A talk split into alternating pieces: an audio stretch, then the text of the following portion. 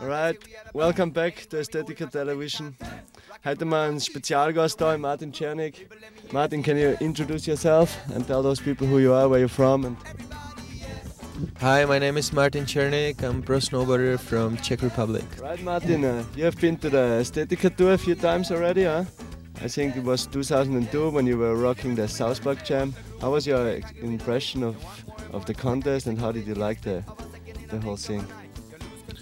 Yeah, it was my first Aesthetica contest, and I was really impressed about the event, the level of riding, and the vibration. All the people were stoked. Riders did a really good job, and it gave me a lot of inspiration. I was thinking about it for many years, and this year I organized my own competition in Czech Republic. Then I went to a second one this weekend. It was here in Mayrhofen, Wengeltangel, and the level was much higher than years ago, and park was much better too. So I'm really happy for the job the aestheticers are making for snowboarding here in Austria and the whole Europe. Um, as you said before already, you're organizing your own contest now. What gave you the motivation to do it and why did why are you doing it and since when are you doing it?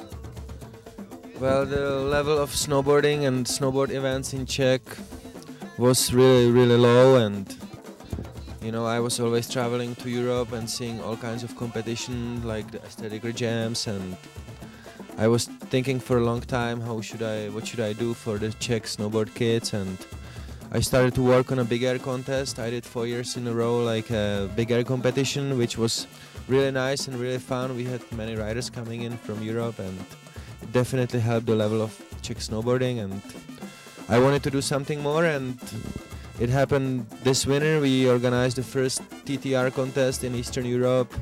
We organized a slope style. It was a double line, two tables with three kicker option on each, and the level of riding was outstanding.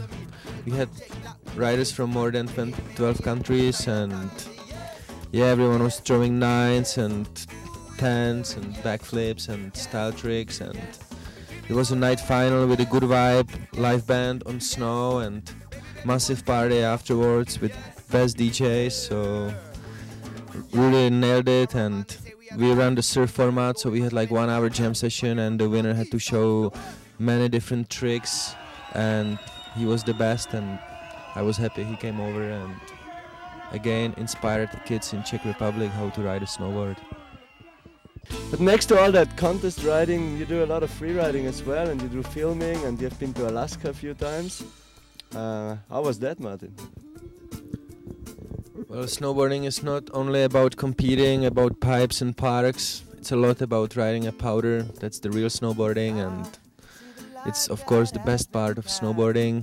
Been to Alaska four times, and I had always really good time. I went there with the Austrian pro rider Tommy Brunner, and he gave me all his experience and all the tips how to ride big mountains, and he kind of guided me and teach me about the snow and about the lines and every every year I went there I did better and more difficult terrain and it's pretty much pure fun and best part of snowboarding for sure. to see you are the star that I can't reach, girl.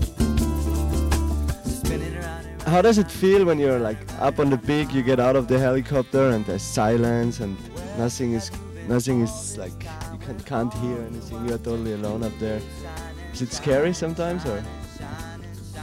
Yeah, of course we have kind of a fear but you know in Alaska there's not much place to be scared. You just have to do the right things in the right time and make up your mind if you want to go left or right. You can't kind of think for too long. You just have to follow your instincts and plan your moves and action so everything's gonna be safe and it's hard to tell man but it's it's really something special when you're on the top of the mountain and you can't see much further down you just see like 5 to 10 meters and you have to drop and see what's gonna happen with the snow and then you kind of have to follow your your way down and there's a lot of snow falling behind you you have to avoid hitting any rocks or crevasses and there's a lot of ad- adrenaline going on and for sure like the best thing I have ever done on the snowboard.